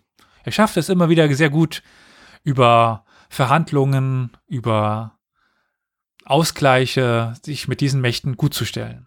1467 versuchte er aber, versuchten aber die Karakoyunlu, die Akoyunlu zu besiegen. Es sollte ein letztes Aufeinandertreffen geben. Doch die Karakoyunlu lösten aufgrund des anrückenden Winters ihre Armee auf und wollten zurück ins Winterquartier ziehen. Aber nicht zu Usun Hassan.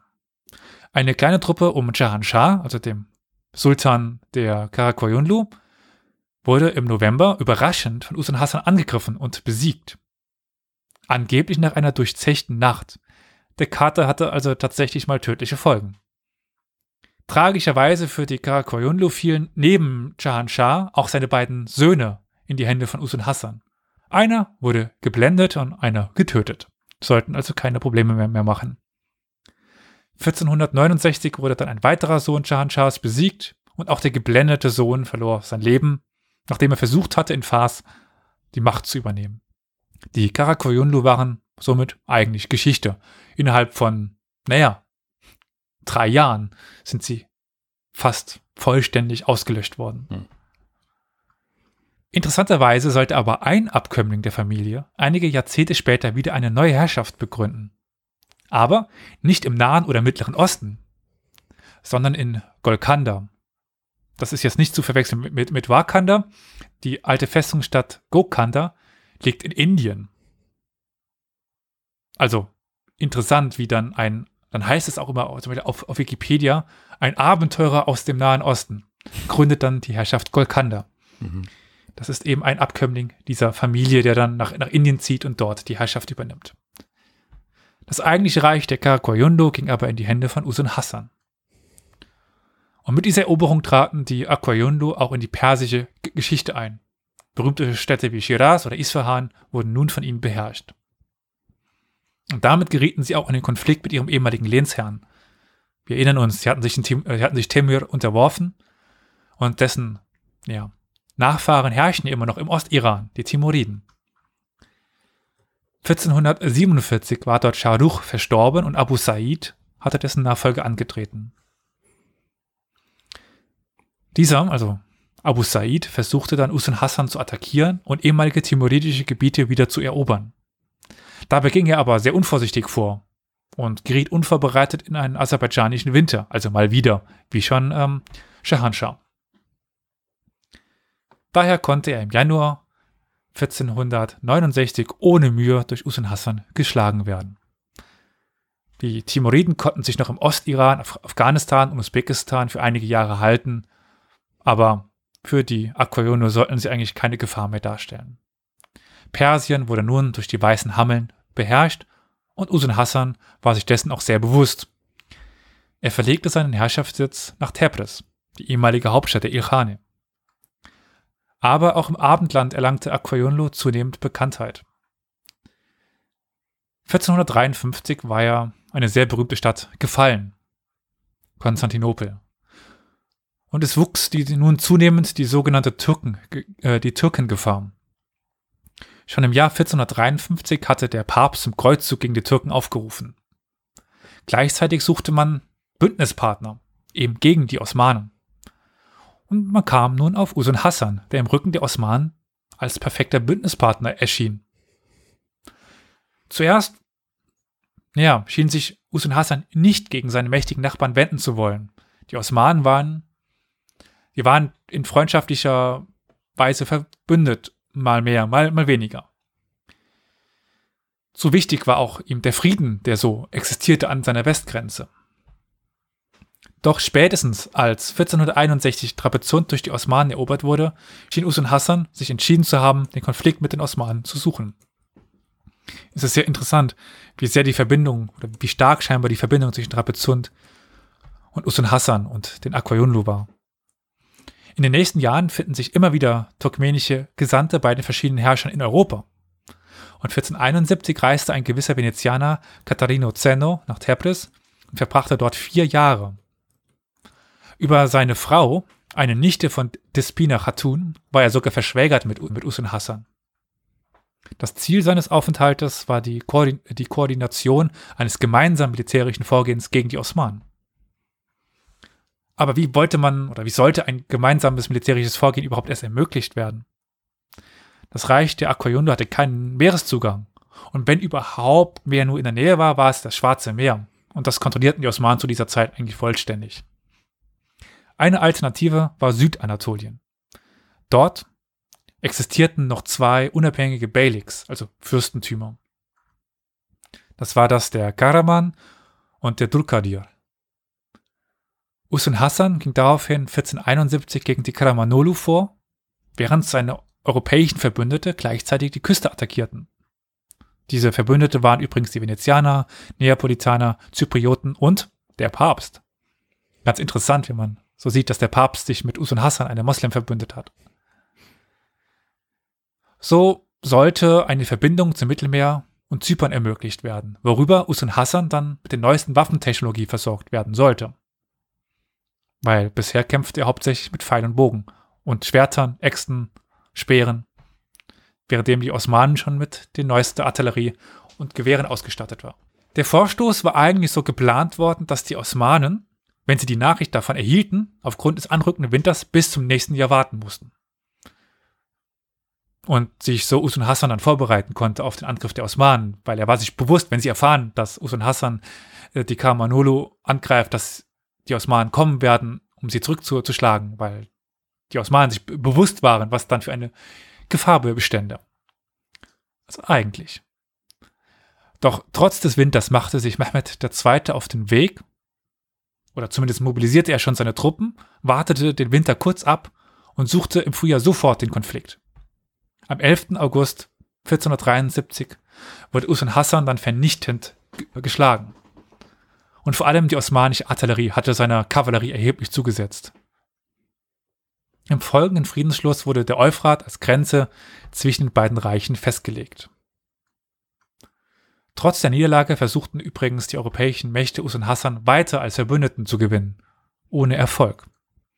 Er hatte wohl eingesehen, dass er keine Chance hatte gegen die Osmanen. An dieser Stelle ist aber Zeit für einen kleinen Exkurs. Ich habe ja schon häufiger erwähnt in dem Podcast, dass, naja, es schwierig ist, über Truppenzahlen zu sprechen, wenn Quellen dann schreiben, mhm. kamen 100.000 Soldaten mhm. oder Todeszahlen.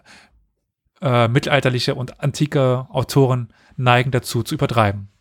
Nicht nur die. ja, der Mensch übertreibt gerne mal, wenn es um Stärke geht, insbesondere um eigene Stärke oder wenn ein, wenn man selber siegt, die Stärke des Gegners zu betonen und dann daran die den eigenen Sieg zu, zu mhm. betonen. Für die Zeit von Usun Hassan haben wir aber ein sehr interessantes Dokument aus Fars, nämlich einen Bericht einer Truppenschau. Also einigermaßen verlässliche Zahlen. Einigermaßen. Also, das ist ein Dokument, das eben aufzählt, wie viele Soldaten kamen zu dieser Truppenschau. Mhm. Wir haben etwa 25.000 Reiter und 10.000 Fußsoldaten.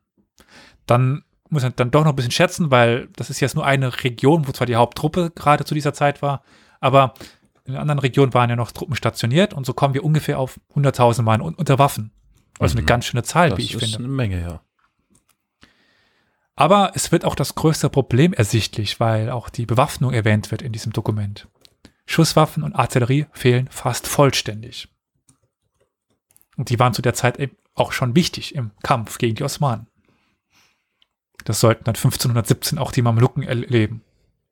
erleben. Am 6. Januar 1478 verstirbt dann aber Usun Hassan im Alter von 53 Jahren, ohne seine Nachfolge vorbereitet zu haben. Sein Sohn Khalil Sultan hielt sich nur für wenige Monate an der Macht.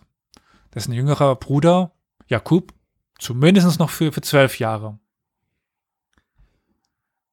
1488 kam es dann zu einer wichtigen Schlacht, die die Ak-Kwajunu zwar gewannen, aber die Zukunft gehörte den Verlierern. Klingt komisch, ist aber so. Es war nämlich eine Schlacht gegen die Safawiden-Dynastie. Und diese sollte in den kommenden Jahren zu der bestimmenden Macht in, im Iran werden und die Akoyunlu ablösen. Die auf Jakub folgenden Herrscher der Akoyunlu wurden immer machtloser, bis sie 1507 erloschen. Sie waren aufgerieben worden zwischen den beiden Mächten, die der Zukunft, die die Zukunft der Region bestimmen sollten. Die Osmanen in Anatolien und die Safawiden in Persien. Das ist aber eine ganz andere Geschichte, denn unsere Geschichte über die schwarzen und weißen Hammeln endet hier. Hm. Das war ja eine, ja, eine interessante Reise von hier nach da mit Blicken in alle Richtungen und in die verschiedensten Regionen und quasi ein Blick in, naja, in die Schlafzimmer verschiedenster Herrscher. Innen. Da, da waren keine Frauen da, dabei, also. Ja, gut, bei dir jetzt nicht, aber zumindest vorher, ne? Ja, aber da geht es noch ein weiter. Deswegen, ja, ja, ja, ja, klar, klar. Ja, Elias, äh, vielen Dank für diesen Überblick über die Geschichte der Ak Koyunlu und der Kara Koyunlu. Ja, besonders die Ak Koyunlu waren eben wichtige Nachbarn und Verbündete des Kaiserreichs Trapezunt. Und ich würde gern wieder also dort zurückspringen, wo ich ähm, vorhin aufgehört habe. Und wir werden uns das, das letzte Jahrhundert von Trapezunt uns anschauen und können einige Parallelen ziehen zu dem, was du jetzt schon dargelegt hast. Wie vorhin schon erwähnt, gelang es unter der Herrschaft von Kaiser Alexius III., also wir sind jetzt so mehr oder weniger Mitte des 14. Jahrhunderts, das Kaiserreich von Trapezunt wieder halbwegs zu stabilisieren und er schloss mit den benachbarten Herrschern Bündnisse ab, und setzte dafür seine weiblichen Verwandten ein. Alexis verheiratete 1352 seine Schwester Maria mit Kutlubek, dem Sohn des Anführers der Ak-Koyunlu. Und das war insofern ein Tabubruch, da sonst byzantinische Prinzessinnen nur an christliche Herrscher verheiratet wurden. Die Ak-Koyunlu waren aber Muslime. War es das wirklich das erste Mal?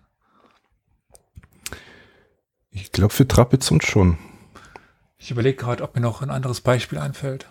Und auch die byzantinischen Herrscher in Konstantinopel haben sich sehr lang gewehrt dagegen, mussten dann aber irgendwann ihre Prinzessinnen in den osmanischen Harem geben. Ja. Das war sehr demütigend für die stolzen byzantinischen Kaiser. Aber ja, unter, unter Kaiser Alexis III., bei dem wir jetzt sind, da wurden noch mehr kaiserliche Damen verheiratet. Auch seine andere Schwester Theodora wurde mit einem muslimischen Prinzen namens Haji Umar verheiratet. Seine Tochter Eudokia mit Tajeddin Pascha.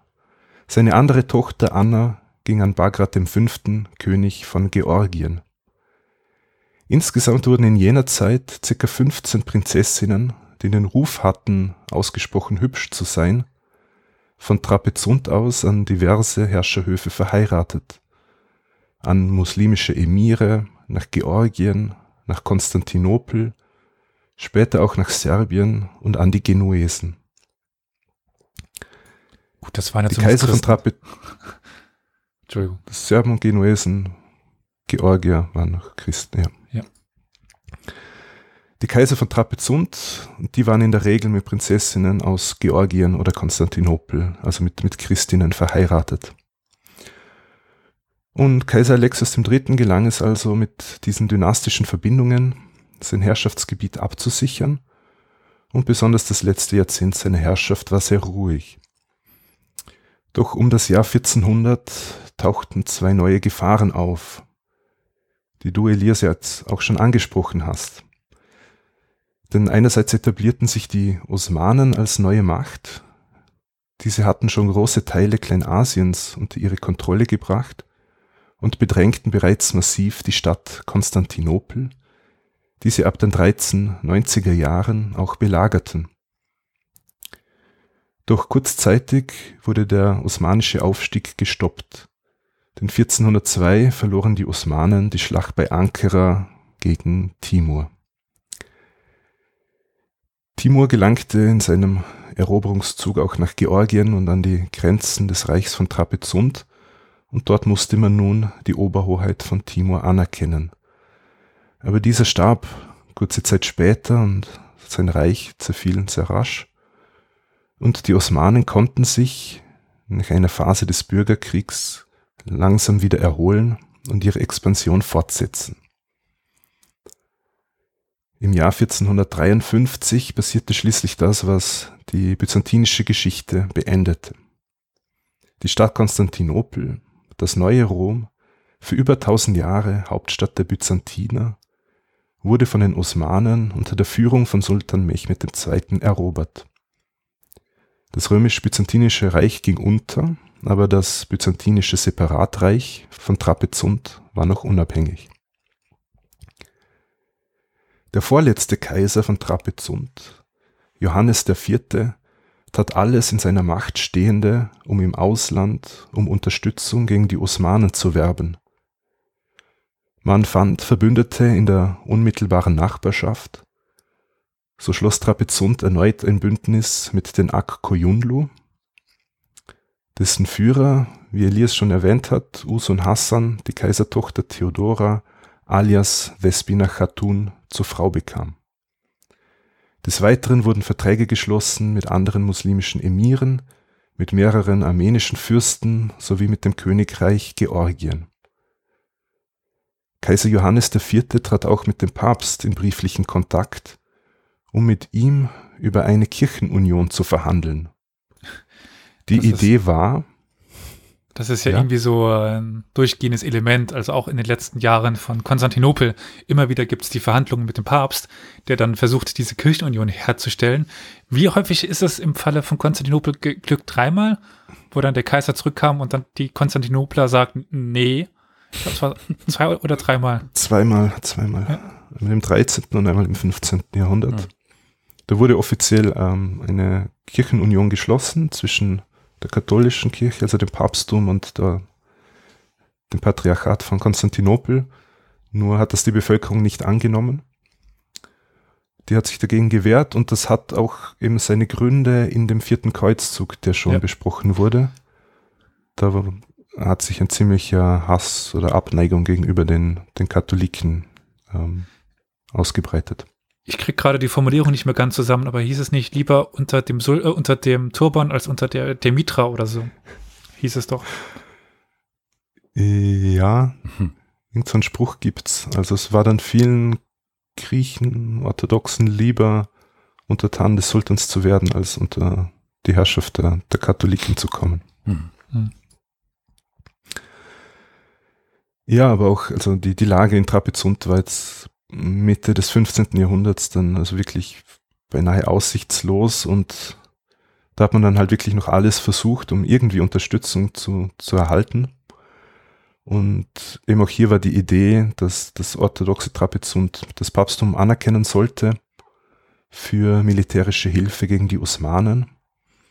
Und Vertreter Trapezunds verhandelten in Italien sogar über die Ausrufung eines neuen Kreuzzuges. Aber daraus, daraus wurde nicht so wirklich was. Als Kaiser Johannes IV. starb und sein Bruder David ihm nachfolgte, schien die Lage bereits aussichtslos. Nach der Eroberung Konstantinopels hatte Sultan Mechmed die letzten verbliebenen byzantinischen Gebiete auf der Peloponnes unterworfen und wandte sich nun Trapezunt zu. Sultan Mechmed rüstete zum Angriff. Schätzungsweise standen 60.000 Reiter und 80.000 Infanteristen unter seinem Kommando. Gleichzeitig segelte Großvezier Mahmud mit einer Flotte aus Konstantinopel ab. Er befehligte circa 100 bis 300 Schiffe. Und die Katastrophe war für Trapezunt perfekt, als sich Usun Hassan, der Anführer der Ak Koyunlu und eigentlich der wichtigste Verbündete von Trapezunt, sich mit dem Osmanen Sultan Mehmed verständigte. Ich Angesichts glaube, der osmanischen Entschuldigung, dass ich dich wieder unterbreche. Ich habe gerade noch, musste noch nachdenken. Ich glaube, es gab anfängliche wie, wie, kann ich sagen, nicht direkt Schlachten, aber Scharmützel zwischen Usun Hassan und den osmanischen Truppen. Die hat Usun Hassan ziemlich krachend verloren und dann haben sie sich halt verständigt. Also er hat es schon noch versucht, aber dann festgestellt, dass er keine Chance hatte. Ah, okay. Ja, aber das waren natürlich sehr schlechte Nachrichten für Trapezunt. Absolut.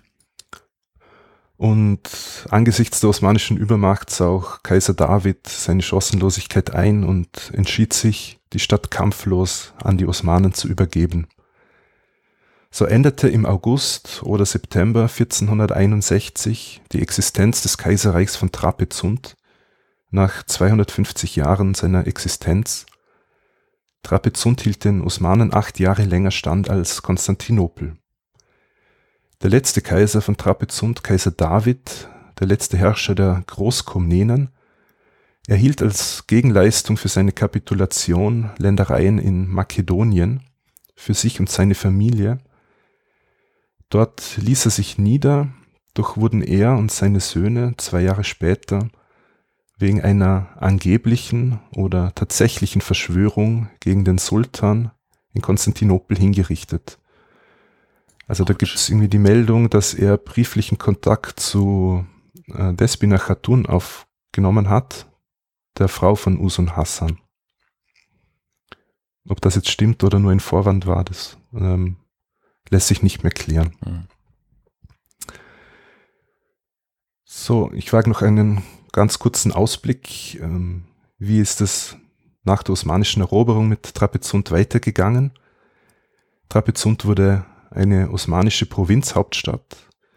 Mitglieder der griechischen Oberschicht wurden zwangsweise in das teilweise entvölkerte Konstantinopel übersiedelt, während man die jungen männlichen Trapezunter als Janitscharen zwangsrekrutierte. Hm.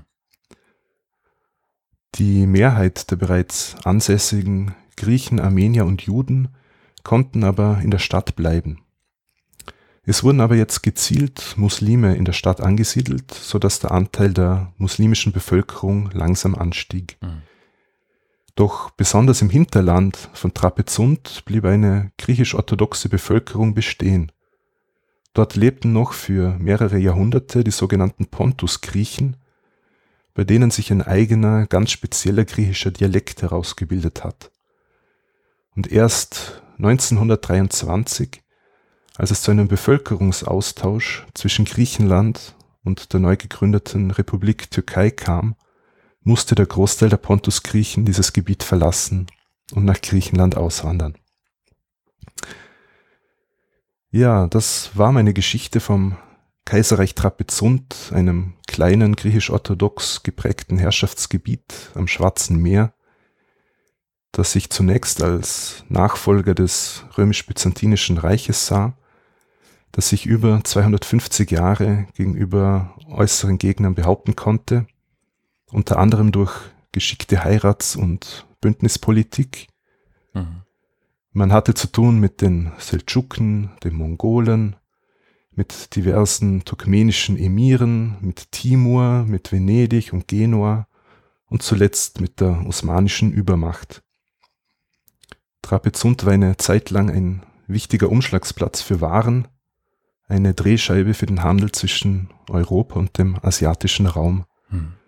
Und schlussendlich überlebte Kais das Kaiserreich Trapezunt das Byzantinische Reich um acht Jahre, bevor es selbst ein Teil des Osmanischen Reiches wurde. Und damit bin ich fertig mit meinen Ausführungen. Vielen Dank.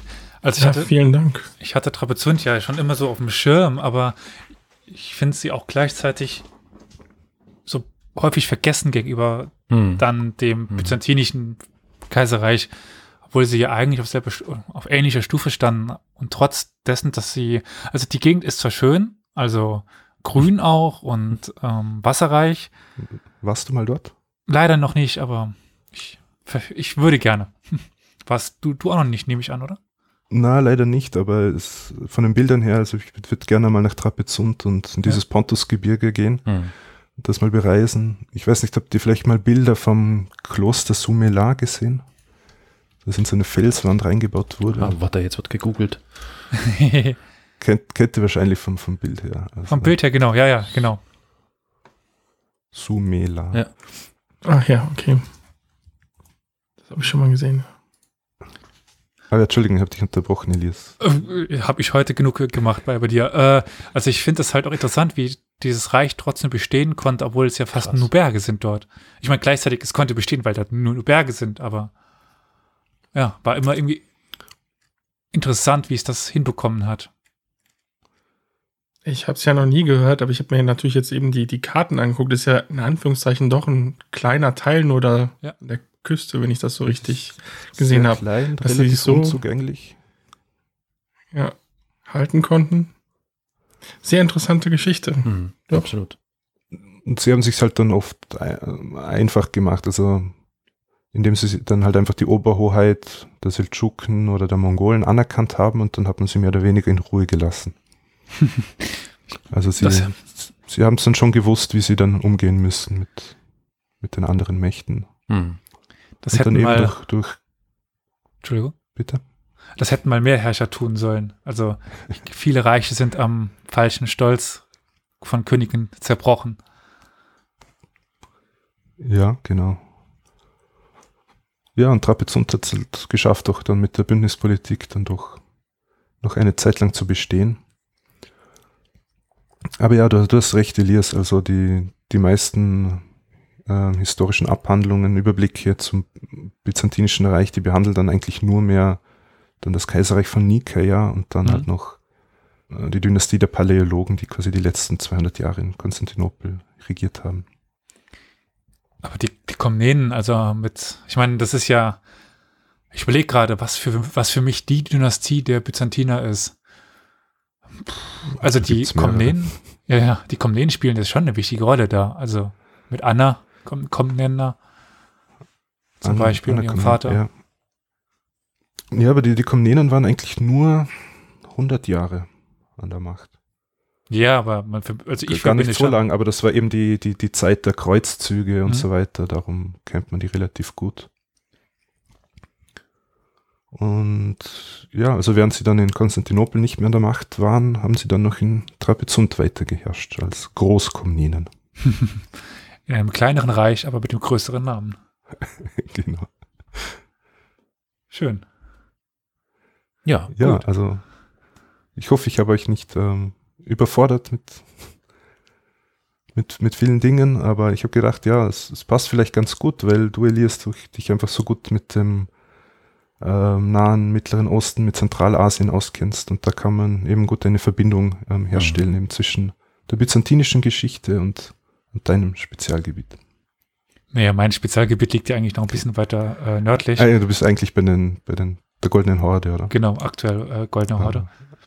Okay, ja. Aber das hat sich wunderbar angeboten, weil ich eigentlich seit Jahren will ich mich mit den Hammeln be beschäftigen, weil die mir immer wieder über den Weg laufen. Ich eigentlich nichts über sie, sie wusste, bis auf dass es halt Usun Hassan gab, der ein wichtiger Feldherr war und mhm. die existierten und viel mehr wusste ich einfach nicht. Also mhm. war ich sehr froh, weil ich mich damit jetzt mal beschäftigen musste.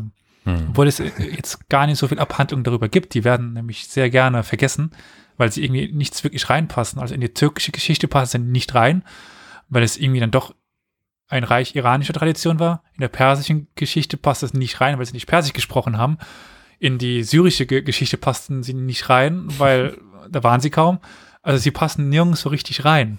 Mhm. Sie sind immer nur irgendwie Beiwerk. Mhm. Dementsprechend fehlen halt auch große Abhandlungen über sie. Ja. ja. Also vielleicht ein ähnliches Schicksal wie, die, wie Trapezunt. Wie Trapezunt. Ja, das habe ich bei der Vorbereitung auch gemerkt dass irgendwie deutschsprachige und englischsprachige Literatur zum Kaiserreich Trapezunt, das ist alles relativ veraltet. Mhm. Also es gibt auch kein, äh, keine moderne Monographie auf Deutsch oder Englisch. Das heißt, da muss man dann schon irgendwie. Von wann gibt es da so die letzten Bücher, ja, Werke? 1980 ungefähr. Oh, okay, das ist schon eine Weile her, ja. Aber sonst ist alles älter, ah. 60er oder aus dem 19. Jahrhundert gibt es einiges, aber das ist natürlich veraltet. Ah, ja. Und ja, die moderne Forschung, da muss man dann irgendwie auf, auf griechische, türkische oder äh, russische ja. äh, Darstellungen zurückgreifen. Ja. Also ich habe jetzt momentan gerade oder gerade vor mir das von Cebeck Wissen über Byzanz von Ralf Johannes äh, Lilie, die Geschichte Lilie. des Oströmischen Reiches. Und habe es mal gerade, weil es mich interessiert hat, ins Inhaltsverzeichnis reingeschaut. Das, das habe ich auch gemacht. es wird ab und zu erwähnt, das, genau. das Trapezund, aber nichts. Aber es ist halt kein eigenes, kein eigener Abschnitt. Also, wenn überhaupt wird es genau, ja. Nicht einmal ein eigenes Kapitel hat das, ja. ja. Zerfall und Untergang passend, da steht dann Konstantinopel unter lateinischer Herrschaft, Verteidigung gegen Westen und endgültiger Verlust Kleinasiens. Das sind wir schon die Paleo Paläologen, die Bürgerkriege, der Untergang und das war's. Wird einfach nicht erwähnt als eigenes, als eigener Abschnitt. Ich fand es äh, eine sehr unterhaltsame und spannende Neuigkeit, die ich da erfahren habe, weil mir bis dato Trapezund so mm, nur mal nebenbei hat man das mal gehört, aber das war es dann auch. Also wirklich so, so wie du es schon sagst, Elias und auch du, Günther, äh, so beiwerkmäßig. Und da jetzt mal so ein bisschen näher ranzugehen an das Thema und mehr zu erfahren. Das fand ich sehr schön. Und ich muss dazu sagen, naja, ich habe das ja schon am Anfang gesagt, Günther, deine Stimme, ich war, ich, es ist wie eine warme Decke, die ich um mich gelegt habe die ganze Zeit. Das war sehr angenehm. Oh Gott, oh Gott. also fühle dich jetzt nicht, also du weißt, wie ich es meine. Also ich, also, ich, ich, ich gehe davon aus, dass die draußen alle gerade schön warm kuschelig in ihren Betten liegen und wahrscheinlich hoffentlich mit Timer eingeschlafen sind, damit sie dann auch weiterhören können. also ich meine, das ist so eine schöne Atmosphäre, es ist sehr angenehm alles. Ja, Aber wenn man von für die kalte Jahreszeit. Exakt. Wenn man von dir mehr hören möchte, wo kann man das denn am besten tun? Mein Podcast heißt Anno Mundi. Man findet mich auf der Website anomundi.eu in allen vernünftigen äh, Podcatchern. Die Betonung liegt vernünftig. Wer mir schreiben möchte, der findet mich auf Twitter, Facebook oder Instagram. Prima. Und wo findet man euren Podcast Historia Universalis? Ach, welche schöne Überleitung. Hochprofessionell. Äh, jetzt müssen wir nur noch gucken, wo wir, wo wir eigentlich zu finden sind. Nein, also das ist ja klar. Also mittlerweile sollte das vielleicht doch schon bekannt sein. Unter der URL, Internetadresse äh, historia-universales.fm findet ihr im handlichen Format alle Folgen etc. Und natürlich auch den Hinweis auf das Zentrum für lebenslanges Lernen der Uni Saarland. Stimmt. Oh Gott, da müssen wir uns ja, erst dran gewöhnen, das, dass wir eigentlich so. Wir haben das jetzt gerade, wir haben das schon eingeflochten, ja. ganz ja. dezent. Aber ansonsten, wie auch bei dir, Günther, sind äh, wir in allen guten Podcatchern zu finden und auf den üblichen Portalen und Plattformen, die man so benutzen kann, wenn man einen äh, Podcast hören möchte. Äh, wenn ihr uns eine E-Mail schreiben wollt, wohin soll da geschrieben werden, Elias? Podcast at historia-universales.fm. Wir haben natürlich auch eine Facebook-Seite, wie sich das gehört. Äh, die ist wo erreichbar, Olli? Unter dem Handle Geschichtspodcast sind wir da zu finden oder unter unserem Namen Historia Universalis. Exakt. Und dann gibt es natürlich auch noch einen. Dann haben wir noch Twitter. Ja, genau, den Twitter-Account. Der ist unter dem Handle at Geschichtspod zu finden. Dort könnt ihr uns gerne folgen, DMs schreiben, an Twittern, äh, whatever. Äh, ja, ach so, und dann gibt es ja noch so eine Telefonnummer, Elias, äh, wo man auf unseren 03. Anrufbeantworter, ja, ja, warte mal, eine Nachricht hinterlassen kann nach dem Signalton. 0351 841 686 20. Wow, cool. Super. Ja, war eine sehr schöne Folge. Ich bedanke mich vielmals, schicke viele Grüße nach Wien an Günther. Danke sehr. Danke auch. Hat mir Spaß gemacht. Und genau, vielen Dank auch an euch beiden. Auch äh, nach Köln. Ja, danke Elias für deine Ausführungen. Und vor allem auch, dass du das wieder so geschickt, äh, gefickt eingeschädelt hast, äh, dass wir so ein schönes Crossover mit Günther zusammen äh, auf die Beine stellen konnten. Ja, Byzanz wird mir einfach viel zu häufig vergessen. So, wunderbar. Deswegen die Empfehlung, Anno Mundi, der Podcast. Auf jeden Fall bitte abonnieren und rege reinhören und kommentieren. Gut. Was, danke. Ich äh, wünsche euch noch ein schönes Leben und wir hören uns dann wie üblich sonntags halt so. 15 Uhr. Auf Wiedersehen. Tschüss. Ja, macht's es gut. Ciao. Tschüss.